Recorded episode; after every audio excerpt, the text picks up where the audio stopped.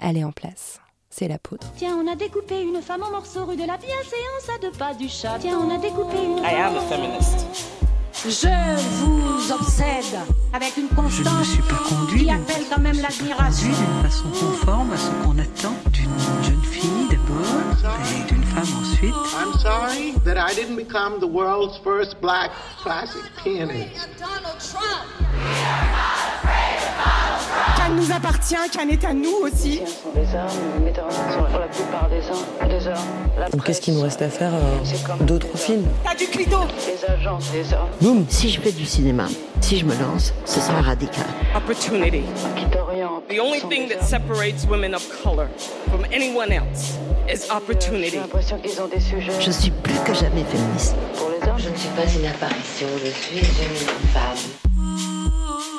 Bienvenue dans La Poudre, une conversation intime, profonde, avec des femmes actrices, réalisatrices, productrices, parce que les femmes du cinéma sont à la pointe de la révolution féministe que nous vivons aujourd'hui, parce que les représentations comptent, parce que dans l'art aussi, les femmes ont des plafonds de verre à briser. Je suis Lorraine Bastide et aujourd'hui, je reçois Déborah Lucumwena. En fait, il y a un temps pour la parole et il y a un temps pour le silence. Là, c'est un temps que j'utilise pour la parole, mais mon silence est aussi une parole. Et j'aimerais quelquefois qu'on m'entende me taire. Vous écoutez le cycle La Poudre aime le ciné. Déborah Lucumwena, vous êtes comédienne. Vous n'avez qu'une poignée de rôles à votre actif, mais vous êtes déjà la petite fiancée du cinéma français. Vous l'avez bluffé en remportant le César du meilleur second rôle pour celui de Maïmouna dans Divine, le film de Ouda Benyamina. Vous êtes devenue la plus jeune lauréate de ce titre et la première femme noire à le remporter. Vous crevez l'écran en ce moment dans Les Invisibles de Louis-Julien Petit. Et puis là, d'un coup, vous vous révélez une extraordinaire comédienne de théâtre. Je vous ai vu il y a quelques jours au théâtre Gérard Philippe à Saint-Denis, dans le rôle d'Anguille, qui donne son nom à la pièce Anguille sous roche, adaptée du premier roman d'un jeune auteur comorien, Ali Zamir. Vous êtes seule en scène, pendant pas loin de deux heures, les pieds dans l'eau, littéralement. Une mince couche d'eau recouvre la scène. Vous riez, vous dansez, vous faites l'amour, vous pleurez, vous mourrez sur scène, avec un talent qui m'a laissé bouche bée et qui me fait encore des petits frissons là pendant que je vous en parle. À la fin de la pièce, quand vous avez salué, c'était le soir de votre première, vous avez pleuré. Pourquoi vous avez pleuré ce soir-là? J'ai pleuré parce que j'ai senti que c'était la fin d'un- cycle. Euh, là où et le début d'un autre du coup mais j'ai senti en fait que c'était euh, l'accomplissement en fait final de toutes ces appréhensions que j'avais quant à monter euh, sur scène parce que moi le théâtre m'a toujours effrayé j'avais peur de cette notion du direct là de ce contact avec le public et en même temps j'en ai fait mon métier d'être de parler tout le temps au public à travers des rôles. Et j'ai pleuré parce que parce qu'il y avait mes proches dans la salle parce que parce que les gens applaudissent et en fait ils ont applaudi face à cette peur que j'ai que j'ai modelé pendant une heure, euh, une heure quarante, quoi. Je me suis demandé si vous n'étiez pas aussi euh, happé par la, enfin, par le personnage, par la puissance euh, du texte, parce qu'il y a quand même, enfin, à la fin de la pièce, vous êtes allongée sur scène et, et- morte, en fait. Enfin, c'est, j'imagine qu'il y a une, une espèce de brutalité de retour au réel quand on se relève et qu'on de- redevient Déborah. Bien sûr, totalement. Euh, Guillaume hier, on a fait une rencontre et il disait. Euh, C'est le réalisateur de le- la pièce. Le, le- le- ouais, Euh, metteur, metteur en scène, de. Guillaume Barbeau. Il disait, euh, moi je déteste cette expression de rentrer dans un personnage. Il dit que Anguille existe uniquement lorsque Déborah dit le texte. Et c'est vrai que à la minute même où je m'arrête de dire le texte, je m'arrête de jouer. Anguille n'existe pas. Et justement, vous parlez de cette brutalité là, c'est-à-dire que j'ai les derniers mots de la pièce, c'est et maintenant que je ce sont les derniers mots. Et du coup, ensuite, je me suis relevée tout de suite en tant que Déborah. Et c'est vrai que cette, euh, cette espèce, ce, ce truc un peu soudain, cette brutalité-là, c'était un peu déstabilisant, oui. Vous avez 24 ans. Euh, votre première fois sur les planches, c'est vraiment un rôle complètement dingue, quoi. Un rôle à la Gianni, j'ai envie de dire, ou à la Kate Blanchette, je crois que vous aimez beaucoup. Euh, j'ai l'impression que c'est très vous de réussir les choses du premier coup ou avec un peu de, de précocité. Euh, c'est vrai qu'il y a pas mal de choses que j'ai réussi du premier coup. J'ai eu mon bac du premier coup, mon brevet du premier coup, mon code et mon permis du premier coup. Non, mais c'est voilà. Euh, le César, le, le César, le, le, conservatoire, c'est vrai. Euh, je je sais pas en fait c'est c'est c'est dû à quoi? Beaucoup de gens me diraient que c'est dû à mon travail et, et peut-être mais voilà moi j'ai trop euh, d'humilité pour dire ça. Euh, mais comme je comme ouais comme je le dis il y a peut-être une, une une bonne étoile et en même temps comme je suis un peu parano euh, pour moi des réussites comme ça c'est que forcément il va y avoir des petits obstacles quelque part et c'est normal et c'est sain qu'il y en ait et j'en ai déjà rencontré. Mais c'est vrai que pour l'instant euh, j'ai l'air d'être une adepte du one shot comme voilà. Bon, alors je vais juste, juste pousser un tout petit coup de gueule euh, en vous laissant en dehors de tout ça. Mais moi, ça m'a un peu agacé que le metteur en scène, et je sais pas qui d'ailleurs, euh, soit venu vous rejoindre sur scène au bout de 1 minute 30 le soir de votre première. Moi, j'aurais voulu qu'il vous laisse savourer un peu plus longtemps la lumière et les applaudissements. C'était un moment qui était saisissant et ils ont accouru euh, saluer avec vous et voilà, ça m'a énervé. Petite dédicace à, à tous les six white men euh, qui écouteront ouais. ceci. On va revenir un petit, peu en arrière, Déborah, pour comprendre ce qui vous a mené jusqu'ici. Euh, vous avez grandi à Épinay-sous-Sénard, dans l'Essonne. C'était comment de grandir là-bas? C'était euh, c'était particulier, c'était coloré. J'ai eu de de belles amitiés et de beaux moments, tout comme je m'y suis aussi sentie très mal. Euh, c'est euh, il y a eu deux parties. En fait, ma vie à Épinay-sous-Sénard est scindée en deux parce que on est euh, avant on habitait à Valenton et je suis arrivée à Épinay-sous-Sénard avec mes deux parents. Euh, et ensuite, mes parents ont divorcé quand j'avais 6 ans. Et du coup, ma mère nous a pris euh, tous les cinq, puisque nous sommes cinq enfants. Et on a réemménagé à Épinay, mais plus loin de mon père. Donc en fait, c'est deux vies un peu scindées. Et c'est vrai que donc la deuxième vie est plus euh, grande que la première. Euh, et c'est vrai que c'est une ville en fait qui a regroupé mes, mes peurs, mes, mes inquiétudes, mes, mes, mes conflits, mes amitiés. Mais c'est aussi là en fait où je me suis rendu compte que très vite, je voulais absolument pas qu'on m'impose des choses. J'avais conscience que j'étais dans une banlieue, mais non, c'est pas non plus une banlieue hyper chaude, mais euh, c'est là en fait où peut-être ma personne s'est le plus construite, où mes contradictions ont plus pris place. Euh, c'est dans cette ville-là que je m'apprête à quitter parce que j'emménageais dans pas longtemps.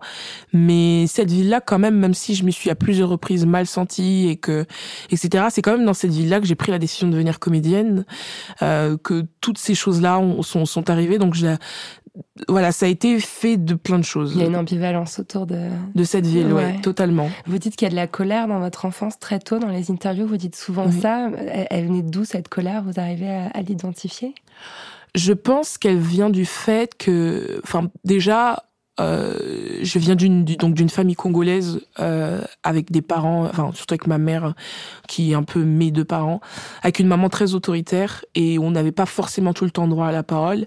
Et la pauvre c'est un peu normal parce qu'elle a malheureusement fait des des enfants avec un monsieur très irresponsable et et qui a euh, un peu gâché nos vies et du coup elle s'est très vite retrouvée toute seule et la, sa seule manière en fait de nous élever tous les cinq toute seule en fait c'est cette colère là qui certes n'avait pas que des bons côtés, mais qui en fait finalement fait que elle a réussi à élever ses cinq enfants, qu'on est tous aujourd'hui indépendants et qu'on est tous aujourd'hui solides.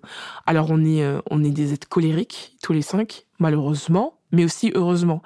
C'est-à-dire que cette colère, elle, elle, me pose des problèmes autre part, mais elle me permet aussi de faire ce métier et, et, et de construire cette fin que j'ai et, et, et cette colère-là aussi, en fait, elle me guide non seulement dans mes choix euh, cinématographiques, mais aussi dans le fait de, de faire Anguille, euh, de faire Les Invisibles aussi et d'aller au conservatoire. C'est parce que je veux plus, parce que parce que j'ai la hargne d'aller plus loin et de peut-être avoir la patience d'aller au conservatoire. Alors moi j'aime le conservatoire, ça me saoule quelquefois d'y aller, de me lever tous les matins, etc. Mais ça me fait une discipline.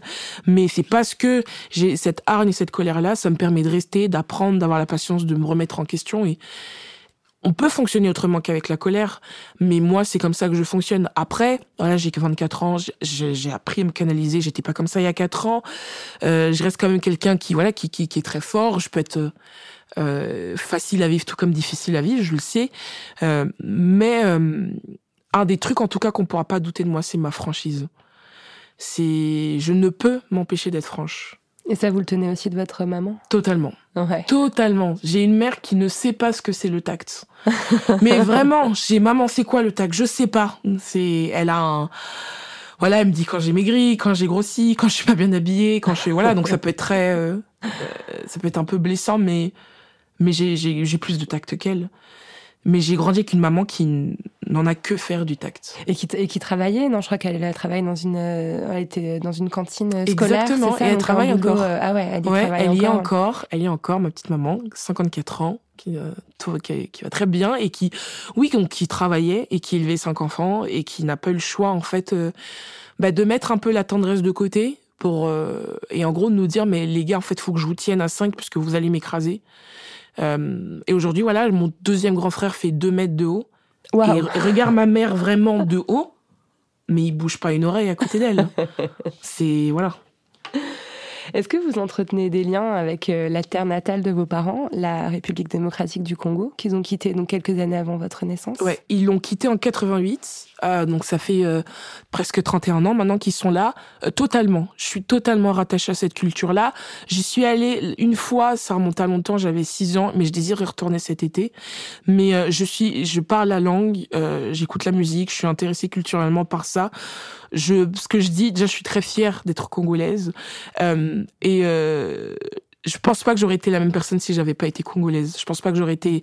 Ça influe même sur la comédienne que je suis. Je saurais pas comment l'expliquer, mais c'est une double culture à laquelle je suis vraiment attachée, qui est vraiment très importante pour moi et qui permet, qui est aussi une base solide en fait de de ma pensée, de ma réflexion, qui fluctue mais qui a une base solide qui est ce cette double culture là c'est à dire que j'allais à l'école j'avais l'amour des lettres euh, en terminale on lisait Thérèse Raquin etc mais à, la- maison le dimanche on écoutait Kofi Olomide Fali Ipupa des grandes stars du, du, Congo.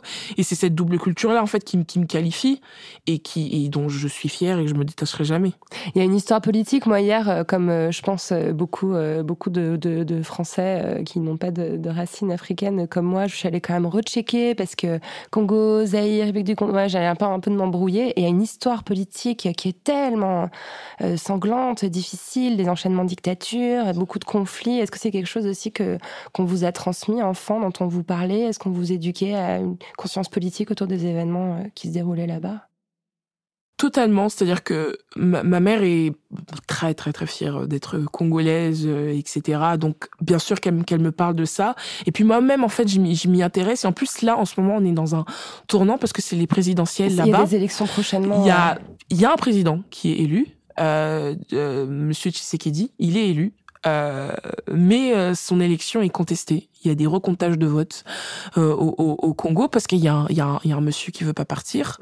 Euh, et, et, et du coup, il y a, c'est en ce moment même en fait, il y a quelque chose de cet abcès purulent qui en fait qui est en train d'éclater. Donc on est à un tournant en fait de mon pays qui a qui, qui a beaucoup souffert, qui qui souffre encore d'exploitation. Euh, là, il y a le prix, le, le, le récent prix Nobel de la paix euh, qui s'appelait le ah, enfin, ce docteur qui a passé son temps à réparer les femmes au Ah, Congo. Mugabe, non, c'est ça Euh, Denis euh, Mukwege, voilà, Ouais. qui, qui, qui a fait un discours et qui disait mon pays est le pays le plus riche d'Afrique, mais c'est le pays actuellement le plus pauvre parce qu'il est exploité, parce qu'il est massacré, parce qu'il est ensanglanté. Et c'est une conscience que j'ai euh, moi aussi et, et que je suis de près. Et moi j'ai toujours cru à un tournant certes tardif de ce pays, mais à un tournant et je pense qu'on est en train d'y assister parce que le peuple se lève et conteste. Et à partir du moment où, il y a un débat, où il y a un cri du peuple qui dit assez, on en a marre, c'est là que les choses commencent. Vous, vous parlez, euh, c'est marrant parce que je vous, je vous demande de, de parler du Congo et puis vous me répondez en parlant de Balzac. On est vraiment dans la, dans la, dans la double culture. Euh, vous, vous étiez vraiment euh, passionné de littérature, je crois, quand vous étiez euh, adolescente. Est-ce que vous vous rappelez des, des livres que vous avez lus, qui vous ont aidé à vous construire à l'époque? Ouais, euh, je me rappelle, j'avais beaucoup aimé euh, euh, donc Thérèse Raquin, j'avais aimé euh, Gargantua aussi, euh, et on, on l'avait étudié en cours et je me rappelle que je l'avais aimé parce qu'il y a cette notion autour du, gig- du gigantisme, donc c'est un, un héros qui est très grand, très très gros, qui mange beaucoup, qui boit beaucoup, qui qui, qui fait l'amour beaucoup, qui en fait qui est en abondance en fait, et c'est et c'est une abondance qui me choquait pas et au contraire une abondance à laquelle peut-être j'aspirais. Et c'est et, et, et, la littérature. Alors personne dans ma famille lit comme je lis.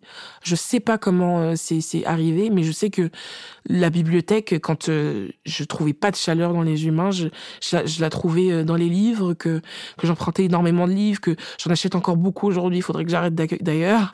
mais c'est c'est vraiment quelque chose qui, qui qui a compté pour moi. C'est vraiment le fait, fait de perdre mon imagination dans dans une réalité que que je pouvais pas contrôler, mais dans laquelle j'étais amenée. C'était vraiment une source de plaisir et de, de jouissance qui me qui sont qui me sont encore très chères aujourd'hui. Et c'est pour ça que il y a une période où j'ai voulu en faire mon métier. Mmh. Prof de littérature, c'était votre rêve. Avant d'être comédienne, je voulais être prof de littérature, donc je voulais être prof de littérature jusqu'à 2013. C'est encore assez. Il n'y a pas si longtemps. Il n'y a pas si longtemps que ça. Euh, et puis euh, peut-être qu'on l'abordera plus tard, mais j'étais à la, à la, Sorbonne, ce qui était un très haut niveau et, et, et tout allait bien, mais j'étais séparée de mes amis, j'ai ressenti beaucoup de, de, de, solitude. Et en fait, mon esprit a fluctué ailleurs. Et en regardant une série, je pense que vous l'avez dans vos fiches, c'est pour ça que je vais pas trop spoiler. en regardant une série, que peu à peu, je me suis dirigée vers le cinéma. Mais justement, en fait, euh, moi, j'ai lu ça et je trouve que c'est un peu, euh, ça fait un peu légende urbaine, quoi. C'est quand même hallucinant. En fait, on, voilà, on, quand on lit vous prenez dans les magazines, on, on, un jour vous regardez la série Les Tudors, vous vous dites je veux être Jonathan Rhys Meyers, vous postulez à un casting et le cinéma, euh, voilà. Euh, moi, je trouve ça, il y a forcément quelque chose qui vous travaillait avant. On passe pas du jour au lendemain de je veux être prof de français à euh, je veux être Kate Blanchette, quoi. Il y a forcément, j'imagine, un, un, quelque chose que peut-être vous, vous, vous taisiez en vous avant ce moment-là? Je, alors, ce qui, le, le, le peut-être le fil commun, c'était que il y avait un truc avec le, la transmission que je voulais que ce soit euh, en tant que comédienne ou en tant que, que, que, que, prof, il y a quelque chose avec la transmission qui est euh, qui est commun aux deux. Après, vraiment, je vous n'êtes pas de la première à me dire ça, mais je vous jure, on vous croit pas des je, Non mais je me souviens juste que en CM2, donc j'avais un caractère très fort et il y avait une dame de cantine qui s'appelle Samira qui me disait tu devrais faire du théâtre. Et je me souviens, et je pensais qu'elle se moquait de moi, mais j'y ai vraiment pas accordé de, temps et voilà. Et le temps a passé et donc je suis tombée sur cette série et, euh, et j'ai vu en fait cet acteur en plus d'être beau mais d'un magnétisme hors norme. Il, il, interprétait euh, donc le roi Henri VIII qui avait 50 ans, qui faisait 130 kilos et ils ont le, donc le réalisateur des Tudors a pris le parti de laisser l'acteur dans, sa forme athlétique à et dans sa beauté naturelle et il te convainc totalement. Donc je me suis dit mais qu'est-ce qui se passe dans la, dans dans le corps de ce monsieur, parce que pour moi, rien ne se passe dans la tête. Qu'est-ce qui s'est passé dans le corps, dans la poitrine de ce monsieur pour véhiculer autant de choses? Et moi, j'étais envieuse de ça. Je me disais, mais je, je veux peut-être que je veux impressionner comme il m'impressionne, je veux transmettre comme comme il me transmet. Et donc c'est là, c'est à ce moment-là uniquement, il faut me croire, c'est à ce moment-là uniquement où j'ai commencé à me dire oh pourquoi pas? Ça commençait par, je retenais des, parce que j'étais aussi passionnée d'histoire royale, donc l'histoire aussi me, ouais. me, passionnait, mais je retenais des, des, des, des répliques, etc. Je les rejouais seule dans ma chambre, c'est vraiment vrai. Puis à un moment, je me suis dit, bah, tiens, si j'allais à la recherche d'un regard extérieur, donc j'ai commencé à chercher des cours de théâtre à côté, que je n'ai jamais pris. Euh, et je voulais aussi commencer par la figuration pour me faire un peu de sous et pour voir de loin, en fait, comment ça se passait, parce que malheureusement, je, me disais déjà, il faut peut-être commencer petit. Mais en voulant commencer petit, euh, me voilà euh, 4-5 ans plus tard devant vous, là, avec tout ce qui s'est passé, quoi. Mmh. C'est marrant, je vois, je, je, vois des points communs entre, entre Rabelais, dont vous me parliez tout à l'heure, avec Gargantua, le personnage qui vous a impressionné dans les Tudors. Il y a toujours cette notion euh, d'excessivité, euh, de prendre de la place, d'avoir un, grand charisme. C'est des choses qui, j'ai l'impression, habitent aussi vos rôles et votre façon de, de, de de faire l'actrice euh, C'est vrai que je suis très happée et passionnée par les gens, euh, un grand charisme. C'est-à-dire que, hum, par exemple, là, j'ai tourné que Corinne Maziro.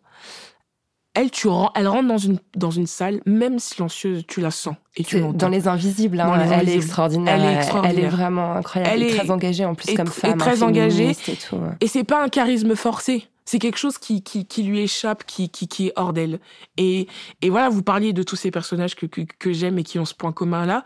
Oui, c'est, c'est peut-être quelque chose que, que, que j'aime et, et qui m'attire. Je pense que je trouverais ça trop malheureux de vivre silencieusement. Mmh. De vivre en se faisant petit, c'est pas de, votre de, truc. de vivre en se faisant petit et, et, et discret. Et je pense que ça correspond peut-être avec le fait qu'au début de ma vie, j'ai pas pu parler et m'exprimer sur sur ce qui m'arrivait, sur pourquoi les choses. J'ai rapidement, j'ai j'ai grandi très vite. C'est-à-dire qu'à en j'étais en CP quand mes parents divorçaient et je me souviens que à 7 ans, j'allais déjà voir mes potes en disant je vais partir parce que mes parents se séparent. Alors et je n'ai pas le souvenir que ma mère m'ait assis en disant écoutez, on va partir. Non, je sais que c'est un soir où elle a dit stop et elle est partie. Mais elle nous avait pas préparé en amont. Et je sais pas pourquoi, c'est une part de mystère. J'avais ce truc-là de me dire je, vais partir et j'ai rapidement accepté la situation et je me suis rapidement tue. Pour. Euh, voilà, à la maison, c'est pas de blabla inutile. Grandissez, faites les choses correctement. Et ma mère, elle est comme ça. C'est qu'avec ses enfants en bas âge, elle est sévère, elle est stricte, etc. Là, ma mère, même si euh, il y a encore beaucoup de déférence et de respect, euh, on, on, rit en se tapant dans le dos. Et c'était inconcevable il y a dix ans. C'est inconcevable il y a dix ans que je fasse ce métier, que je découche, euh, etc. Mais euh, c'est ma maman, quoi. Déborah, vous êtes née femme ou vous l'êtes devenue? Je le deviens encore. Je, je le deviens encore. C'est moi, je suis très loin d'avoir totalement rencontré ma féminité. Euh, je me posais la question, je me disais, mais quelle femme en fait je suis? Parce que moi, j'ai encore l'impression, et peut-être que je vais le rester un peu longtemps, que je suis encore une enfant quand même. Que j'ai, même si euh, je m'exprime un peu de manière un peu plus adulte euh, et que voilà, je suis face à des choses, je fais des choses d'adulte entre guillemets. Euh, la base de mon métier, ce pourquoi je fais mon métier, c'est parce que j'ai encore des émotions d'enfant, parce que j'ai encore une espèce, oui, d'immaturité émotionnelle qui, qui, qui, font que, certes, je suis très, euh, j'explose beaucoup dans la vie et que j'aime fort et je déteste fort et je, euh, voilà, où je parle fort, mais, mais je l'utilise aussi dans mes films. Et c'est quelque chose qui, tant que je fais ce métier, je veux pas m'en séparer. Faut juste que j'apprenne à le modeler et, peut-être à certains moments où il faut totalement arrêter d'être enfant, mais si je veux continuer ce métier, il faut absolument pas que je grandisse. Mais du coup, ça, ça rentre un peu en conflit avec ma rencontre avec ma féminité. Mmh. Voilà. Parce que c'est vrai qu'on dit jouer, en fait. Oui. C'est un verbe qui, qui renvoie à l'enfance, à la perpétuelle enfance, le fait de jouer quand exactement. on est comédien. Et exactement. C'est vrai que, que j'ai choisi quand même un métier où je passerai ma vie à jouer quelqu'un que je ne suis pas. Euh, mais en même temps, alors ça a l'air un peu cliché, mais là déjà dans le peu de rôles que j'ai que, que, que j'ai joué, euh, bah je me suis plus rencontrée et je suis plus euh, j'ai plus exploré des choses qui m'ont renvoyé à moi-même. Dans le personnage que je joue dans Les Invisibles, Angélique, j'ai pas mal de points communs avec elle. Elle aussi sur les les émotions, c'est c'est quelqu'un qui est très vif, qui est très euh, qui est très punchy, mais qui cache peut-être autre chose, voilà. C'est un personnage dont on comprend qu'elle a elle-même été confrontée. En fait, pour raconter, pour ceux qui n'ont pas vu le film, celles et ceux qui n'ont pas vu le film, Les Invisibles, ça raconte euh, les travailleuses sociales dans un foyer euh, pour femmes euh, SDF. Mmh. Et Angélique est donc l'une des travailleuses sociales, et on comprend qu'elle-même, elle a connu la rue, la précarité avant de travailler dans le centre, et c'est pas vraiment, c'est, disons, suggéré, en fait. C'est ces espèces de non-dits dont vous parlez, c'est cette, ce passé un peu dur qu'elle peut traîner avec elle, quoi. Bien sûr, c'est, euh c'est d'ailleurs ce qui m'a intéressé chez elle, c'est que c'est le seul personnage qui a été des deux côtés, ouais. qui a été aidé et qui aide en même temps. Et moi, je, dans la proposition de Louis Julien, j'ai trouvé ça intéressant en fait de me demander à 20 ans, quand on arrête d'être aidé, comment on aide? Et surtout quand euh, la situation est presque atteint une catastrophe, comment on agit en fait à 20 ans, sachant qu'on n'a pas encore fini en fait de se guérir soi-même? Comment on guérit l'autre? Et Angélique en fait, elle est déjà elle met du temps à trouver sa place dans le groupe et puis elle est dans cette problématique là de se dire mais pourquoi je dois prendre soin des autres alors que moi-même il y a un truc qui va pas? Mais quand on essaye de m'approcher pour me soigner mais j'ai pas très envie en même temps. C'est cette dualité là et ce et contraire là qui, qui m'intéresse. Moi j'aime les personnages complexes parce que je pense que je le suis, mais parce que c'est beaucoup plus intéressant, puisque on pourra jamais mettre un point final à Angélique en se disant, ben, en fait, finalement, conclusion, Angélique est comme ça. Elle est de ce côté-là et pas de celui-là, quoi. Non. Impossible. C'est, c'est, c'est impossible. Tout comme Maïmouna, qui est peut-être, qui était peut-être un peu plus posée, un peu plus tranquille. Pareil, c'était quelqu'un qui était confronté à un dilemme entre suivre son ami et euh, sa, son, sa, sa spiritualité, sa culpabilité face, face au divin. Et j'ai trouvé ça hyper, hyper intéressant en fait ce, ce contraste là et, et ce combat les personnages les plus intéressants pour moi sont les personnages déchirés, en fait, Mm. en plein dilemme, et qui se disent qu'est-ce que je dois faire? Hmm.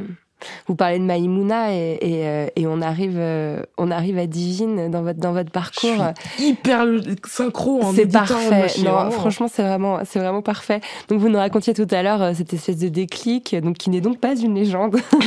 vous étiez à la fac à la Sorbonne, vous vous, vous décidez de, de tenter votre chance comme comédienne.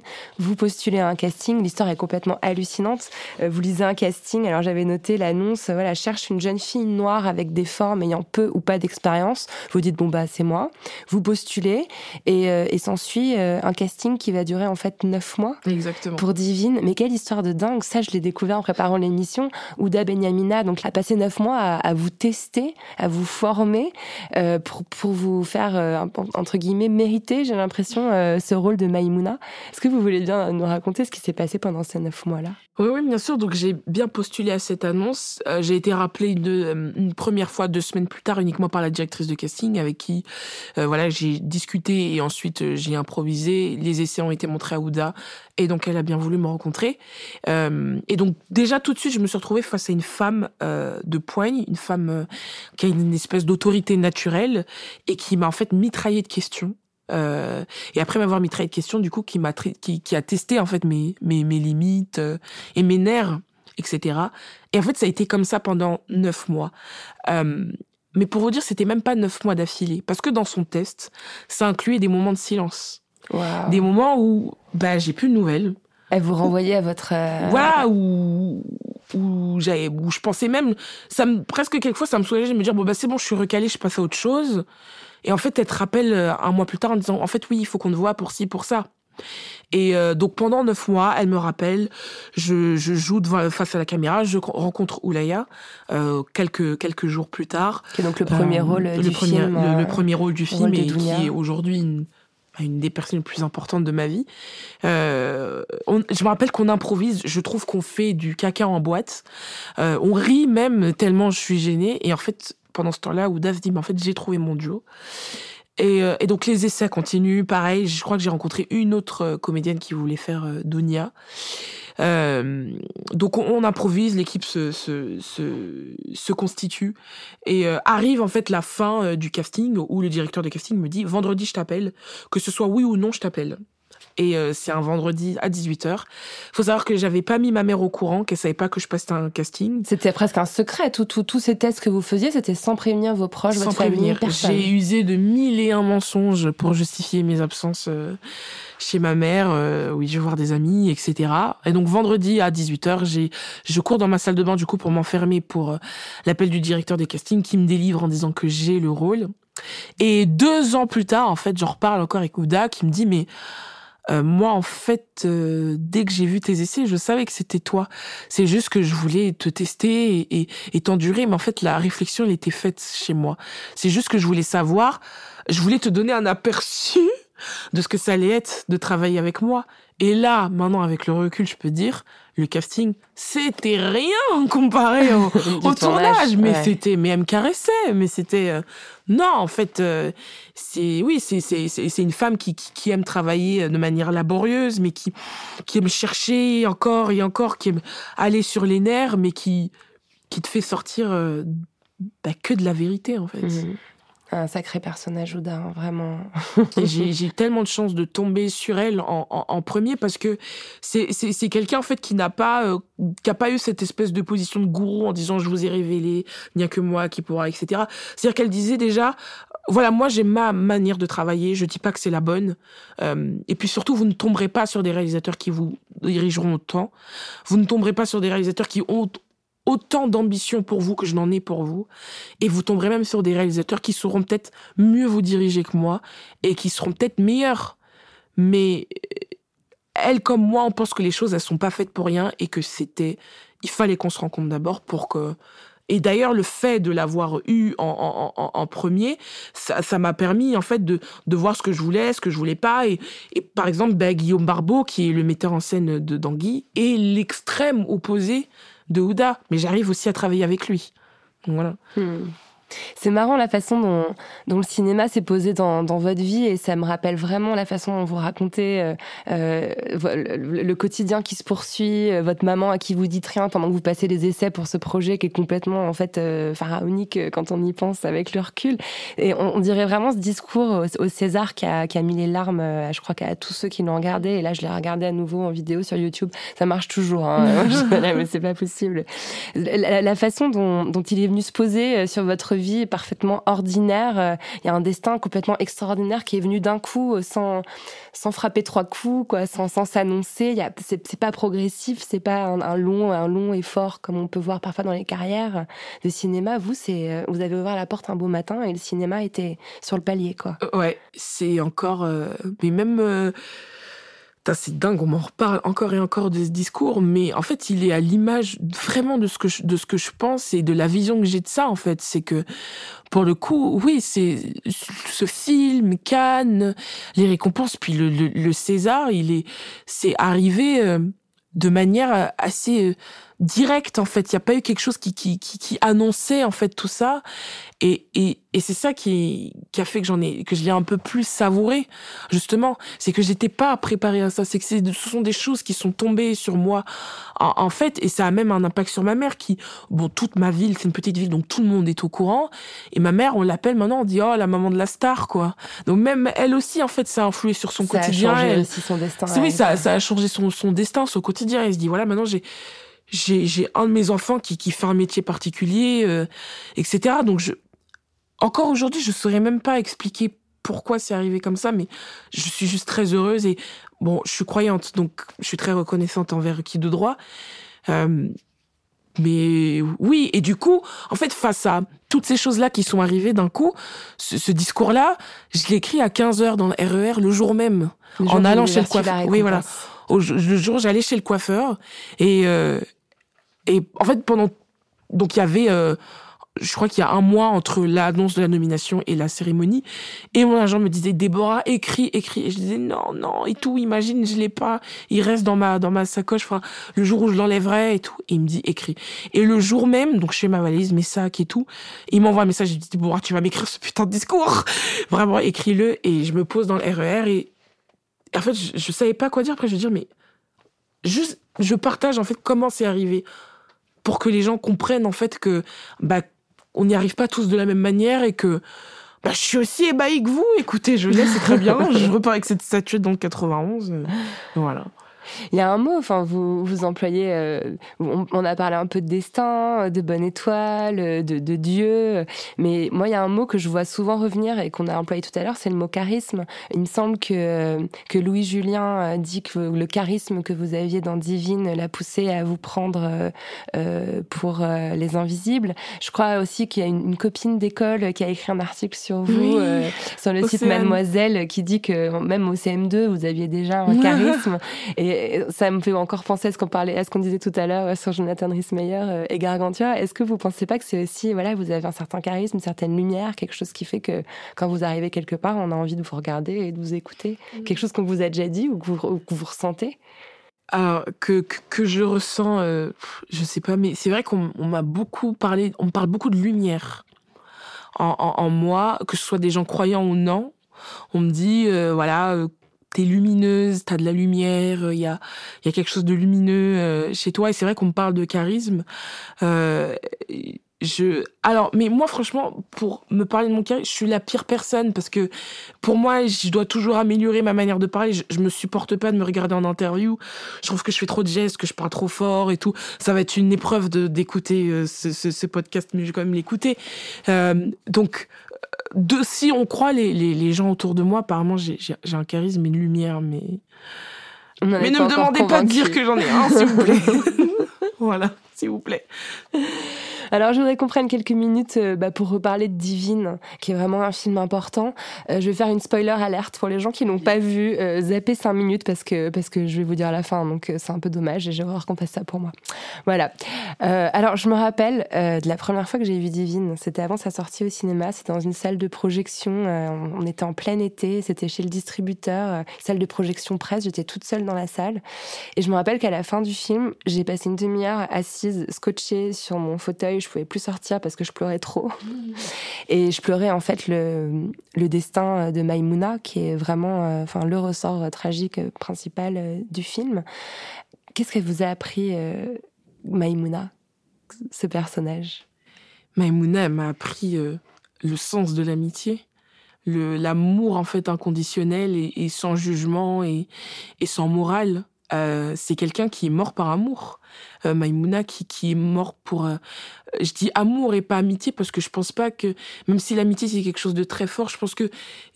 c'est Et d'ailleurs c'est ce que nous disait Ouda, c'est que ce qui caractérise le lien de ces, de ces filles-là, c'est au-delà de l'amitié, c'est au-delà de l'amour terrestre, c'est que ça va dans quelque chose... Oh, pourquoi je suis émue quand je dis ça? Ça va dans quelque chose de, de, plus haut et de plus... Euh, et de plus universel. Et c'est tellement c'est tellement rare d'avoir ce genre, euh, d'avoir ce genre d'amitié. Et, c'est pour ça que c'est un cadeau énorme qu'elle nous a fait de jouer, en fait, ce, lien-là, en fait, ce, ce, cet amour inconditionnel qu'il est, que quelquefois tu peux passer une vie à, chercher et que tu n'auras pas. Et euh, c'est pour ça que c'est que c'est beau euh, pour moi d'avoir commencé avec Maïmouna, d'avoir commencé avec un, être qui qui offre tellement d'amour en fait sans sans rien demander. Mmh c'est, effectivement, il euh, y, a, y, a, une scène où elles sont, elles sont séparées, elles ont fait une grosse bêtise, les parents de Maïmouna ouais. euh, l'enferment, son, son, père est imam dans le film, donc il y a une grande fermeté dans son éducation. Et euh, il y a une scène où euh, Dounia vient frapper à sa fenêtre, vient se mettre dans son lit au milieu de la nuit, et c'est vrai que je pense que quand, on l'a vu la première fois, j'avais pas forcément réalisé, mais il y a une dimension presque quand même amoureuse, il y a elles se serrent dans leurs bras, on sent qu'elles ont que l'une, que l'une pour l'autre pour vivre, c'est aussi une une histoire de sororité, j'ai l'impression. Mais totalement, totalement. Et encore, sororité, je trouve que oui, c'est le terme avec lequel on peut le plus s'approcher, mais, mais c'est, encore plus, plus haut, quoi. C'est que, malgré tout ce qui les oppose, parce que elles sont quand même toutes les deux confrontées à des dilemmes différents. C'est-à-dire que ce qui caractérise euh, le, combat d'Ounia, c'est ce, ce, cette quête de, la dignité et du et du fait que toute sa vie en fait elle a dû baisser la tête à cause de ce surnom euh, qu'on lui a affublé toute sa vie. Donc bref, cette dignité, la voilà la, la bâtarde, donc cette dignité qu'on qu'on a cessé de lui dérober et que sa mère lui lui dérobe sans presque sans faire exprès. Euh, et d'un autre côté, on a une Maïmouna qui qui est la seule en fait qui comprend en fait le le le le, le combat de, de son ami et qui est prête à la suivre, mais qui en même temps en fait questionne sa spiritualité et se dire mais dans ma spiritualité on enseigne l'amour, mais en aimant cette personne, je transgresse quelques règles. Donc, qui, qu'est-ce, comment je dois aimer? Qu'est-ce que je dois aimer? Et, et, et Maïmouna, en fait, elle fait le choix bah, d'aimer, en fait, à, à cœur perdu et se dire, mais cette fille, c'est, on est, on est les seuls à se comprendre, elle et moi. Donc, aimons-nous et, et voyons ce qui se passe. Et, et ce qu'on s'était dit, c'est que, c'est que, oui, c'est le, le, le, le film, en fait, beaucoup de gens ont du mal à croire qu'il se finit bien. Mais je vous jure, en fait, il, bon, en apparence, il se finit pas très bien, mais on sort pas indemne. On sort cas. pas indemne et on sort pas indemne quand on le tourne aussi. Mais au final, il, il, il finit bien sur déjà. C'est quand même la mort de Maimouna qui fait euh, agenouiller, agenouiller Dounia et demander pardon. Donc c'est la première remise en question qui arrive à la fin, mais qui arrive. Euh, c'est aussi le sacrifice, de, le sacrifice de Maimouna parce que spoiler alerte, mais Maimouna quand elle dit à Dounia va chercher les pompiers, elle sait que c'est fini. C'est juste qu'elle veut éloigner son ami et se dire, mais voilà, je, je le fais ce sacrifice. Vas-y, toi. Moi, je sais que c'est fini. Et, et c'est, et c'est ce sacrifice-là, en fait, qui caractérise, qui met le point final à, cette relation et cet amour, en fait, que, que Oulaya Mamra et moi-même avions à, à, à retranscrire à l'écran. Mmh. Vous avez employé le mot sacrifice et c'est vraiment le, mot que je voulais aussi euh, vous, vous suggérer. C'est clairement une Iphigénie moderne. Quand vous dites elle meurt par amour, c'est vraiment ça. Elle meurt pour sauver son ami, elle meurt pour sauver le monde. Enfin, c'est vraiment la mort euh, sacrificielle. Et j'ai l'impression qu'on retrouve aussi ce, cette dimension de sacrifice dans le personnage d'Anguille. Il y a, enfin, il y a, plein de points communs entre les deux personnages. Il y a une espèce de pureté euh, qui fait qu'on on supporte encore moins leur mort parce qu'on sait qu'elles sont habitées de tellement d'amour, de tellement de, de joie que ce que leur mort paraît, euh, paraît encore plus absurde. Mais Anguille, elle, elle laisse sa sœur sur le rivage et elle y va, certainement en sachant qu'elle encourt un danger plus grand en faisant ça. Et je, je sais pas, est-ce que vous avez tiré des, des fils, des ponts entre les deux personnages? Mais concrètement, vraiment, vraiment parce que pour le coup, euh, Maimouna en fait fait le choix de, de, de l'amitié contre tous les dangers, et Anguille en fait fait le choix de la liberté contre tous les dangers aussi. C'est-à-dire que les, les, conditions, en fait, avant même qu'elle prenne la barque pour partir, les conditions s'amassent et lui font comprendre déjà euh, que ça ne va pas, que ce voyage ne va pas forcément bien se passer, que ce bateau est trop petit ce bateau, c'est un quoi ça, quoi ça, les fameux bateaux qui rallient les Mayotte, et, les Comores et l'île de Mayotte. Exactement, que les deux passeurs ne sont pas des gens fiables, qu'ils dévalisent les gens et qu'on ne sait pas s'ils vont vraiment nous amener à bord. Que je dis même qu'un des passeurs s'est perdu alors qu'il revenait de Mayotte. Enfin, il y a toutes ces conditions-là, qui, tous ces indices-là, pardon, qui lui font, qui normalement lancent des signaux d'alerte sur le fait que non, ne part pas. Mais cet amour de la liberté, donc pour Anguille, et cet amour de bah de, de l'amitié et et, de, de son ami chez, chez Maimouna font qu'elles qu prennent leurs décisions. Mais dans les deux, en fait, ce sont des personnages très jeunes. Maimouna, 16 ans, Anguille, 17 ans. Et ce qui est super intéressant et beau, c'est que les deux choisissent. Et pareil, euh, en opposition avec Angélique, qui, elle, ne sait pas et ne veut pas choisir. Voilà. Et donc, je trouve ça beau de voir que ces deux personnages, donc Anguille et Maimouna, à leur âge, choisissent, au péril de leur vie, mais elles choisissent de partir. Elles choisissent de suivre une amie euh, à 17 ans. Comment on choisit? Comment on prend des risques aussi grands à, à 17 ans? Est-ce que c'est l'inconscience? Est-ce que, comment comment ça se matérialise à l'intérieur de toi? Et, et, moi en plus qui suis déjà un peu plus âgée que ces que, que ces personnages là en tant que comédienne c'est hyper nourrissant et intéressant de voir comment tu, tu ressens ça, comment tu joues ça, comment tu vas tu, tu, repars dans une tête, dans une espèce de folie, d'inconscience qu'on peut avoir à 17 ans. Et 17 ans, moi j'avais 17 ans il y a 8 ans, donc ça remonte il n'y a pas si loin que ça, mais quand même, c'était quand même déjà il y a 8 ans. Donc comment on remonte à ça en fait? Mmh. Et c'est ce qui est de plus succulent euh, dans mon métier, quoi. Mmh. Euh, je, ben, en fait, ça, ça, me fait penser à quelque chose que j'ai lu que je voulais vous, je voulais vous garder pour un peu plus tard, mais euh... je spoil tout. Non, vraiment, pas du euh... tout, hein, pas du tout. C'est moi qui suis tout le temps trop linéaire, voyons. Mmh. Euh, non, voilà. Moi, en fait, j'ai lu quelque chose qui m'a énormément, énormément choqué. Après, je sais pas comme si j'étais complètement surprise non plus. Euh, vous avez reçu bah, votre part de commentaires euh, sexistes, voire racistes, suite à la sortie de Divine. Euh, voilà, vous avez beau avoir raflé euh, beaucoup de prix. donc, vous avez partagé le prix de la meilleure actrice au Festival de Carthage avec Loya Mamra. Je rappelle aussi que le film a eu la caméra d'or à Cannes. Enfin bref, c'est un peu la haine des années 2010 hein, en termes de, miroir de la société, en termes d'enthousiasme qu'il y a eu derrière. Et il y a pourtant des gens qui ont eu envie de vous dire que votre personnage, en fait, c'était vous. C'était pas vraiment joué. Euh, comme vous étiez vous-même une jeune femme de banlieue, bah, incarner un rôle de jeune femme de banlieue, finalement, c'était pas un rôle de composition.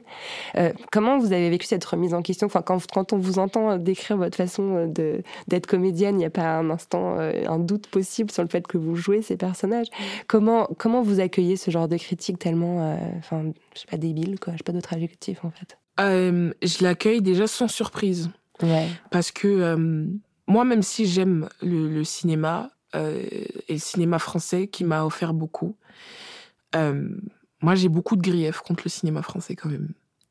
Je trouve qu'il participe à la stigmatisation des, des actrices comme moi, qui participent au, au, au, au cliché qui, qui participe à la non-ouverture en fait de, de, bah de, de, de, des horizons, des possibilités de narration de certains films, etc. Qu'est-ce qui moi m'empêche d'interpréter une fille qui s'appelle Delphine?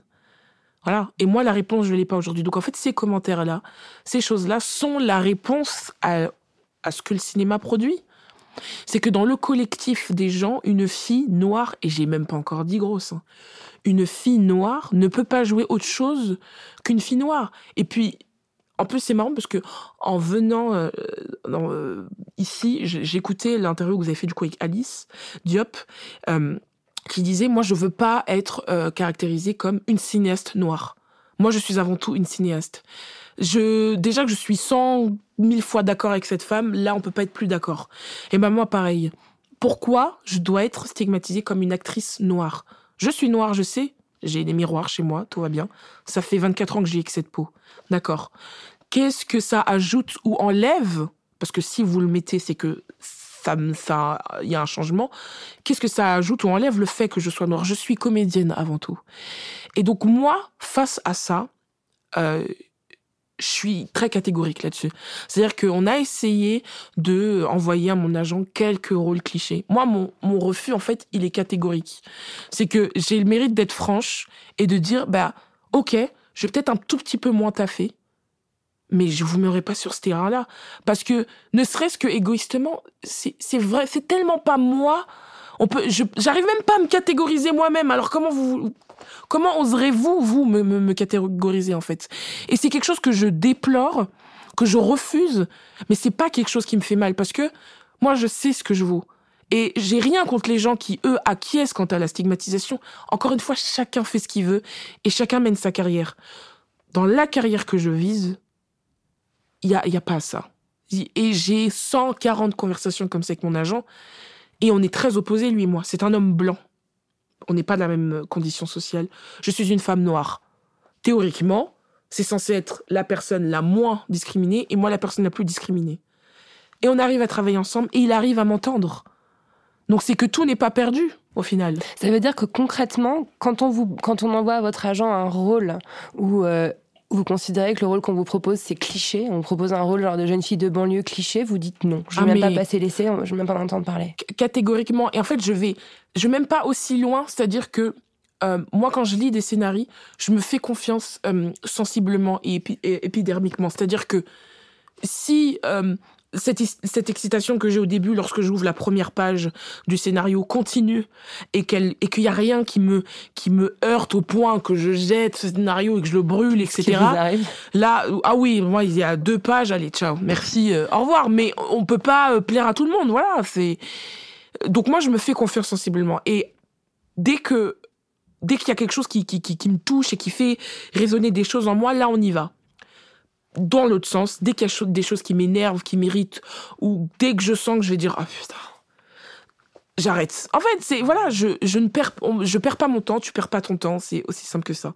Donc moi, je me fais plus confiance. Ça passe même pas par l'intellect, en fait.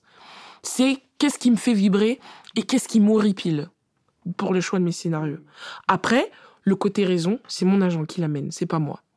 C'est pour ça que je peux pas travailler seul en même temps. Il faut qu'il y ait quelqu'un qui me raisonne en disant, mais rencontre quand même, mais. Mais euh, la première réflexion, c'est dans le sensible. Moi, je crois qu'une une carrière de comédienne, ça se fait aussi beaucoup sur les choix. Enfin, quand on salue une carrière de 40 ans euh, avec des Catherine Deneuve, etc., finalement, qu'est-ce qu'on choisit Qu'est-ce qu'on salue? On salue les, les choix choix. qu'elles ont fait, quoi, d'aller travailler avec tel réalisateur, d'accepter tel rôle, de prendre tel risque. C'est, j'imagine, euh, fondamental. Mais totalement. Et ce que me disait euh, Ouda, elle, elle- elle nous disait, votre carrière, en fait, elle va se construire sur les oui, mais aussi sur les non. Et non seulement les noms N-O-N, mais les noms N-O-M-S. Et en disant non à ces choses-là, je la construis, ma carrière, aussi. Je, je gagne peut-être moins d'argent, je travaille peut-être un peu moins, mais moi, c'est une course de fond que j'ai envie de mener. Et, et peut-être que là, par exemple, moi, je rêverais de m'acheter un appart. Bon, j'ai pas encore les fonds suffisants. Et il y a des rôles clichés qui derrière où on, t'aligne un bon salaire, d'accord. Mais ok, je l'aurais mon appart, mais je vivrais avec cette trahison que je me suis faite à moi-même. Et ça, c'est pas possible. Mhm. On vous a proposé, je crois, de participer euh, au livre qui a été coordonné par euh, Aïssa Maïga, euh, un ouvrage collectif qui s'appelle Noir n'est pas mon métier. Vous n'avez pas souhaité y contribuer?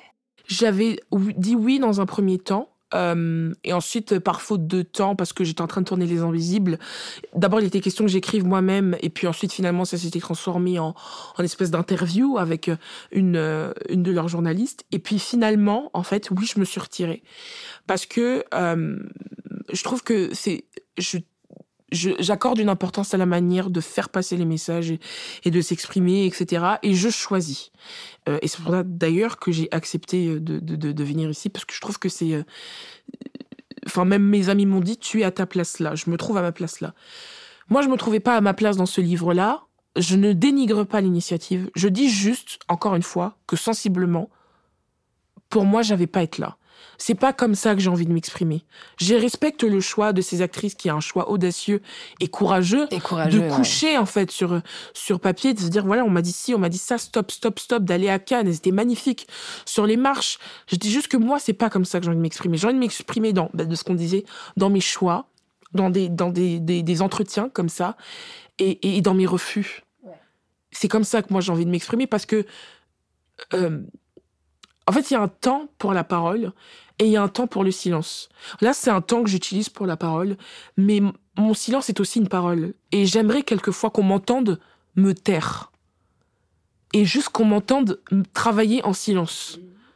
Mais je pense que sur le long terme, si c'est bien une course de fond que vous voulez courir, comme vous me l'avez dit, ça, ça, finira par se voir. Là, c'est encore un peu, un peu court. Ah oui, non, mais là, c'est mais là, je suis très loin. Mais c'est sûr que ces refus, euh, que ces euh, que ces évitements que vous choisissez, euh, au bout d'un moment, ils vont ils vont transparaître. Même même pour ceux qui n'auront pas étudié votre parcours à fond. Je ferai écouter ce podcast à mon agent, qui est un homme mais qui écoutera. C'est ça qui va prendre le temps. en tout cas, ne, ne serait-ce que dans le titre, noir n'est pas n'est pas mon métier et dans les discours qu'on retrouve dans ce livre, euh, voilà, je, je voulais quand même le saluer parce que, on retrouve beaucoup de choses de ce que vous venez de nous dire. Voilà, c'est, voilà, je suis pas, je suis pas être, faite pour être la noire du scénario. Je peux être d'autres choses.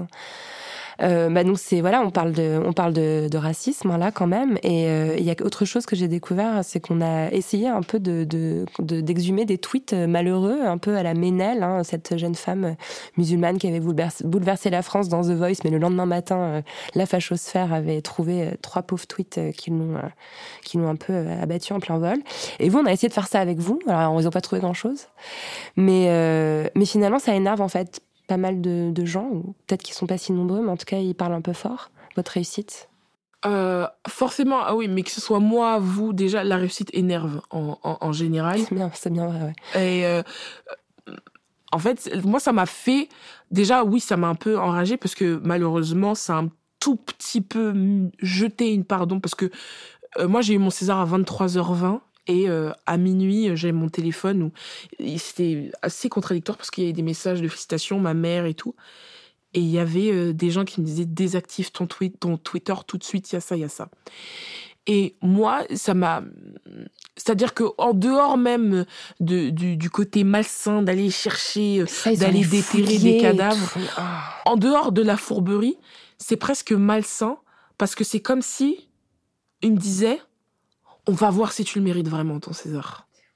C'est-à-dire que l'académie, donc les gens qualifiés euh, pour me décerner une récompense, ont conclu par un vote qui a duré un mois, en toute légalité, ont conclu que cette fois-ci, je méritais un, César. Mais il y a eu un troisième tour qui s'est passé avec la fachosphère que vous avez super bien appelée. et, du coup, en fait, ça, ça, c'est presque une politique de la méritocratie. C'est-à-dire que c'est quelqu'un d'autre, en fait, qui va revérifier si tu mérites bien cette, euh, cette récompense ou pas. Et là, il est là, en fait, le mépris. Il est là, en fait, le, le, le, le, le, côté un peu, voilà, le, le côté un peu condescendant et, méprisant. C'est que je vais revérifier si tu le mérites ou pas. Mmh. Il a même été question de faire des pétitions pour nous, nous enlever ces, euh, ces récompenses. Et malheureusement, j'en profite parce que j'en ai jamais parlé, ça a un peu débordé sur euh, le 20h qu'on a fait avec euh, Laurent Delahousse. Euh, J'espère qu'il écoutera cette émission. Monsieur, j'ai rien contre vous, mais je trouve que vous n'avez pas du tout été délicat avec nous parce que vous avez l'habitude de recevoir des actrices sur votre plateau au lendemain de, de leur récompense, mais vous leur posez des questions sur le cinéma. Là, mais j'étais trop jeune, j'avais, c'était il y a déjà trois ans, donc j'avais pas le recul. Mais là, je regarde l'autre passage, et en fait, c'était un contrôle d'éducation civique. C'était hashtag prouve-moi à quel point t'es française, et prouve-moi à quel point t'aimes la France. Et c'est marrant parce que bah, euh, Océan avait fait une vidéo, il avait analysé tout ça en disant mais c'est marrant parce que il avait reçu d'autres actrices et il leur avait parlé de leur rôle, etc. Mais quand c'est les deux jeunes qui, voilà, euh, reçoivent ces, ces, ces récompenses-là, on reteste à quel point elles sont françaises ou pas. Mm. C'est qu'est-ce qui se passe? C'est que si on avait mal répondu, il y a l'immigration qui nous attendait? Bah, c'est con parce qu'on est française de naissance. Et j'ai, avec mon caractère, moi, j'aurais envie de répondre frontalement comme ça. Mais le plus sage, c'est de répondre dans mes films. Mm. C'est de répondre avec, en fait, de rester dans l'art et de me dire voilà, vous avez essayé de me stigmatiser, de me, de me chercher et tout, etc. Aujourd'hui, je suis au théâtre. Vous avez essayé de me faire croire que je pouvais pas jouer autre chose que Maimouna et déjà c'est double insulte parce que vous dénigrez le rôle de Maimouna, c'est quand même celle qui m'a lancé. Et Deuxième insulte, donc vous pensez que je suis pas capable d'autre chose. Aujourd'hui, je suis au théâtre. Aujourd'hui, je suis au conservatoire. Je suis au conservatoire dans ma promo avec des gens qui, 60% de la promo, ont fait 6 ans de cours Florent derrière. Bref, sont quatre fois plus formés. Mais un jury a estimé que je pouvais suivre des cours avec eux. Donc, voilà pourquoi c'est plus simple pour moi de rester dans l'art. Là, j'en ai profité parce que j'ai une plateforme donc pour adresser ça à Laurent Delahousse et j'espère qu'il va écouter. On va le taguer sur Twitter. euh, Vraiment, n'hésitez pas. hein. Monsieur, vous avez été indélicat, même si vous, vous êtes très charmant et bien coiffé. Là, vous avez été indélicat. Mais c'est, c'est, c'est sain pour moi de, de rester dans l'art et de répondre comme ça. Ouais. Donc, je pense que c'est pour ça qu'aussi que je n'ai pas participé au livre. Ouais. Noir n'est pas mon métier. Ouais. C'est peut-être que je suis pas prête à être aussi frontale comme ça et que je préfère passer par l'art. Voilà. Et que peut-être que ces femmes-là, ces, ces actrices-là, elles ont, ont suffoqué et se sont dit, mais stop, nous, pour le coup, on va arrêter d'avoir du tact et on va vous dire les choses. Mm. Et j'ai participé à quelques-unes de leurs réunions et c'était ça, la ligne directrice, c'est que nous, on passe plus par l'art, nous, on vous dit les choses. Ouais. Mais on a besoin de ces deux méthodes de communication. On a besoin de gens qui passent par l'art, mais aussi on a besoin de gens qui, en fait, distribuent des claques. Ouais. Mais euh, enfin, ne serait-ce que Anguille sous roche, euh, le, le message politique, il est d'une puissance hallucinante. Enfin, quand on sait que les, les Kwassa Kwassa, c'est c'est euh, ces bateaux dont sur lesquels Macron avait jugé bon de faire une blague pendant une visite à Mayotte, alors que voilà, c'est un drame humain. D'ailleurs, le chiffre apparaît à la fin de la pièce, j'ai oublié, je crois 15 000 personnes qui sont Quelque chose comme ça. Pour vous dire, en fait, je, ne- je ne vois jamais le spectacle de... Ouais, il est- donc il je, est je au-dessus de saurais-. Je saurais même pas vous dire quelle phrase est projetée, en fait. Mais je sais qu'il parle de, de ça. Le, le, oui, il y a un message politique. euh, et ce que j'aime, parce qu'il il est à la fin, ce message politique, et qu'il n'est pas tout le long, Ouais, que c'est avant tout ouais. euh, un, un- roman d'éducation. c'est l'histoire d'un destin. C'est hein. l'histoire d'un destin, Ouais. d'une jeune femme en fait qui, expéri- qui expérimente l'amour, la déception, la, la sexualité, la, la, la grossesse, donc qui en espace de deux mois. Donc on, normalement la temporalité de ce, ce roman, c'est que tout se passe en deux mois. Que en deux mois, elle expérimente ce que tu peux expérimenter dans une vie et ce que moi-même je n'ai pas encore expérimenté. Euh, Je suis pas encore tombée enceinte ni quoi que ce soit et j'ai pas eu à partir en fait. Et arrive en fait, oui, la fin, le, le, politique qui est presque inéluctable et inévitable parce qu'on parle des Comores et que donc en fait les Comores est un archipel d'îles et il y a Mayotte qui fait partie des Comores mais qui est français depuis une vingtaine trentaine d'années et du coup dans l'inconscient euh, des Comoriens, bah, tout territoire français, c'est là où la vie est censée être meilleure. Puis il y avait tout ce truc avec le, visa badinter, en fait, qui, était une espèce de, de carotte euh, qui, poussait les gens en fait au départ. Euh, sauf que entre donc entre Anjouan et Mayotte, il y a 70 kilomètres. Ça paraît beaucoup. En fait, c'est rien. C'est 70 kilomètres d'océan Indien.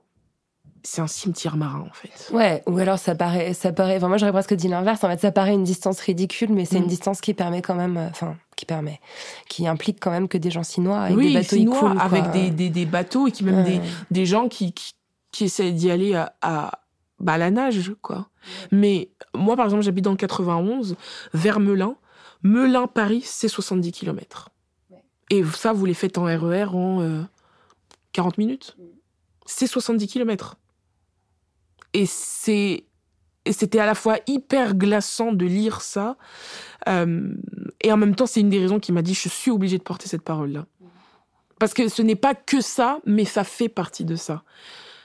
Et, et je, me, je me souviens qu'on avait fait une résidence euh, en septembre où on lisait justement euh, Anguille. Euh, en fait, le roman fait 300 pages et je l'ai lu à haute voix pendant deux jours et demi. Donc, c'était 15 heures de lecture par jour. Et c'est une seule phrase. Hein. Et c'est un- une seule phrase C'est un texte qui est très particulier, le texte d'Elisa Amir. hein. Il n'y a pas de point, il n'y a pas y de a pas de virgule. point. C'est le dernier souffle, en fait, du Voilà, c'est un, personnage. c'est un souffle qu'elle qu'elle qu'elle qu'elle prend et tant qu'elle parle, elle ne coule pas. Et euh, je lisais et à un moment on avait fait une pause et Guillaume Barbeau m'a dit bah voilà j'en profite de faire cette pause. Je vais, euh, on va regarder des articles, euh, on va recenser le nombre de morts. Euh, et je crois qu'il y avait, c'était du 300 000 morts, un truc comme ça. Et je me souviens qu'après on a repris la lecture et que c'était impossible pour moi de reprendre la lecture. J'en ai mis pleuré, suffoqué à un point, mais j'arrivais même plus à lire en fait. Et, et, Guillaume qui est du coup qui m'a laissé en fait dans cette dans cette émotion qui était très pudique, ensuite m'a dit mais qu'est-ce qui s'est passé? Et je dis déjà il y a, avec ces chiffres-là, ça a pris déjà du concret, de quoi on parle. Mais surtout, je viens de trouver l'ultime raison pour laquelle je dois faire ce, ce, ce, projet. Hmm. Vous parlez, vous parlez des pleurs, euh, et, euh, et, ça m'amène à la question euh, que je voulais vous poser. être comédienne, c'est jouer avec son corps? Est-ce que vous vous entendez bien avec votre corps? Je m'entends mieux de mieux en mieux parce que c'est toute une problématique aussi. Je parlais du fait d'être une comédienne noire, mais il y a aussi être ronde aussi qui est qui est quelque chose qui m'est bah, qui m'est un peu mis devant les yeux. Pas quotidiennement, mais à plusieurs reprises. c'est quelque chose dont j'ai longuement débattu avec les gens autour de moi, avec avec mon agent, et, et, je pense que que je peux pas échapper à cette à cette question-là parce que c'est mon outil, euh, mon corps, c'est à la fois quelque chose d'image, mais en même temps c'est c'est ce qui me permet de jouer, euh, etc. Donc euh, c'est c'est c'est des il y a plein de questions qui tournent autour. Et puis surtout par rapport à mon âge c'est que j'ai j'ai que 24 ans et que on se pose encore des questions sur euh, où est-ce qu'il est mon corps euh, voilà. Aujourd'hui ça se passe mieux parce que bah parce que bah, j'en prends soin parce que parce que j'ai perdu du poids parce que j'ai je fais du crossfit. J'aimerais dire que je fais du crossfit que derrière mon sac là et que j'ai entamé ma sixième séance ce soir. C'est hyper intense dans le crossfit c'est hyper intense. Genre, entraînement militaire presque ah non mais je familièrement, je souffre ma race. C'est que je, je me dis pourquoi je fais ça et en fait mon corps me remercie parce que ça va mieux, parce que aussi je suis sur scène, donc il faut bien, euh, euh, voilà. Euh, on, on, se réconcilie avec mon corps. Ça n'a pas été toujours facile, mais mais mon, mon, corps m'accompagne quand même dans ce voyage. Et vu ce qui m'arrive, en fait, il me fait pas tellement obstacle. Ce qui, il demande juste à ce qu'on se réconcilie lui et moi quoi. Quand on vous voit danser sur scène dans Anguille, euh, c'est euh, mhm. incroyable ce qui se dégage de votre corps. Ah ouais, merci parce que moi je regarde les retours, je suis en mode dingue, je crois que la salle entière retenait son souffle à ce moment parce que vous dansez longtemps en plus sans dire un mot, c'est saisissant hein, tout ce qui se dégage de vous. Ouais. Une étoile quoi, non vraiment. Je crois que je danse deux minutes, ce qui est très long. C'est long. Ouais, mais je dois deux minutes.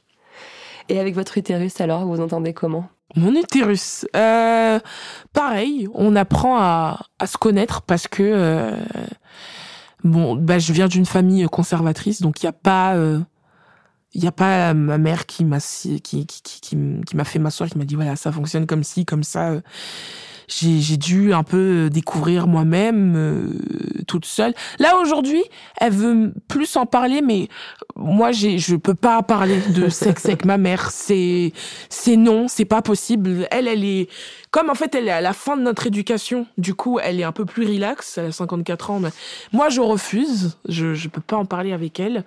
Mais avec mon utérus, pareil, on apprend à, à se connaître. J'apprends à le porter. Euh, et euh, et ça se passe bien. Bah, tant mieux. Vous avez accès à votre chambre à vous, Déborah? Ma chambre? Ouais, votre chambre à vous. Ma chambre à moi Qu'est-ce que c'est ma chambre à moi?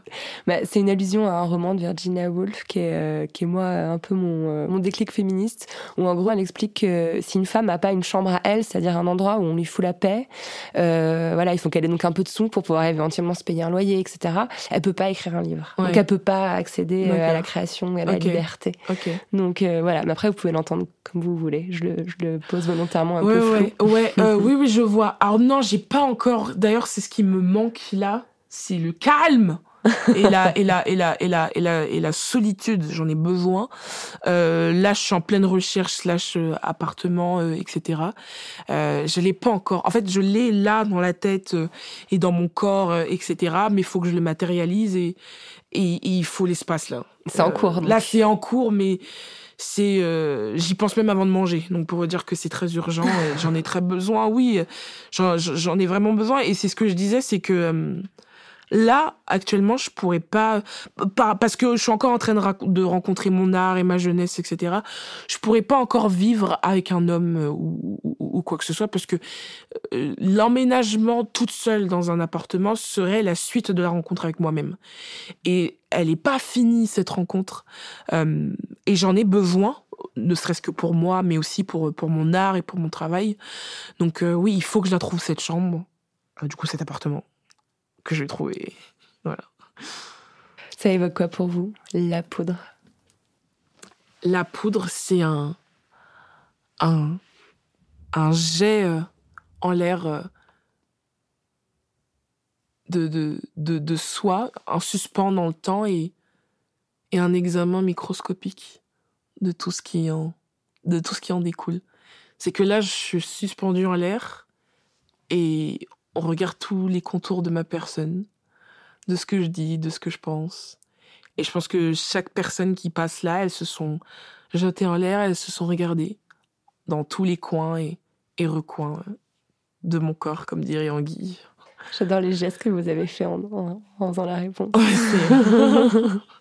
voilà. Merci beaucoup, Déborah. Merci à vous. Merci à Déborah Lucumona d'être venue faire parler la poudre avec moi. La Poudre est une émission produite par Nouvelles Écoutes. Elle est réalisée par Aurore Meyer-Mailleux, avec à la préparation et à la prise de son Gaïa Marty. À la programmation, Laura Cuissard. Et au mixage, Paul Lambert de Curset. Le générique est une variation sur la chanson L'appétit de Bonnie Banane. Vous aimez l'émission? Je vous aime aussi. Alors s'il vous plaît, dites-le moi avec des étoiles, 5 de préférence, sur l'application Apple Podcast. Cela aide la poudre à essaimer. Pour faire parler la poudre sur les réseaux sociaux, rendez-vous sur Instagram at lapoudre.tv, sur Twitter at lapoudre.ne et sur Facebook sur la page La Poudre Podcast. La Poudre, c'est aussi une newsletter à laquelle vous pouvez vous abonner sur le site nouvellesécoutes.fr, puis cliquer sur La Poudre. Cela vous permettra de découvrir Mortel, Queer, Primo, Quad Meuf, Splash, Vieille Branche, bref, toutes les émissions merveilleuses que nous produisons. Vous l'avez sûrement remarqué, La Poudre aime les livres. Si vous aussi, rendez-vous sur le site La Poudre lit, où nous recommandons toutes les deux semaines des ouvrages pour aller plus loin après l'écoute des épisodes. À très vite et continuez de faire parler la poudre.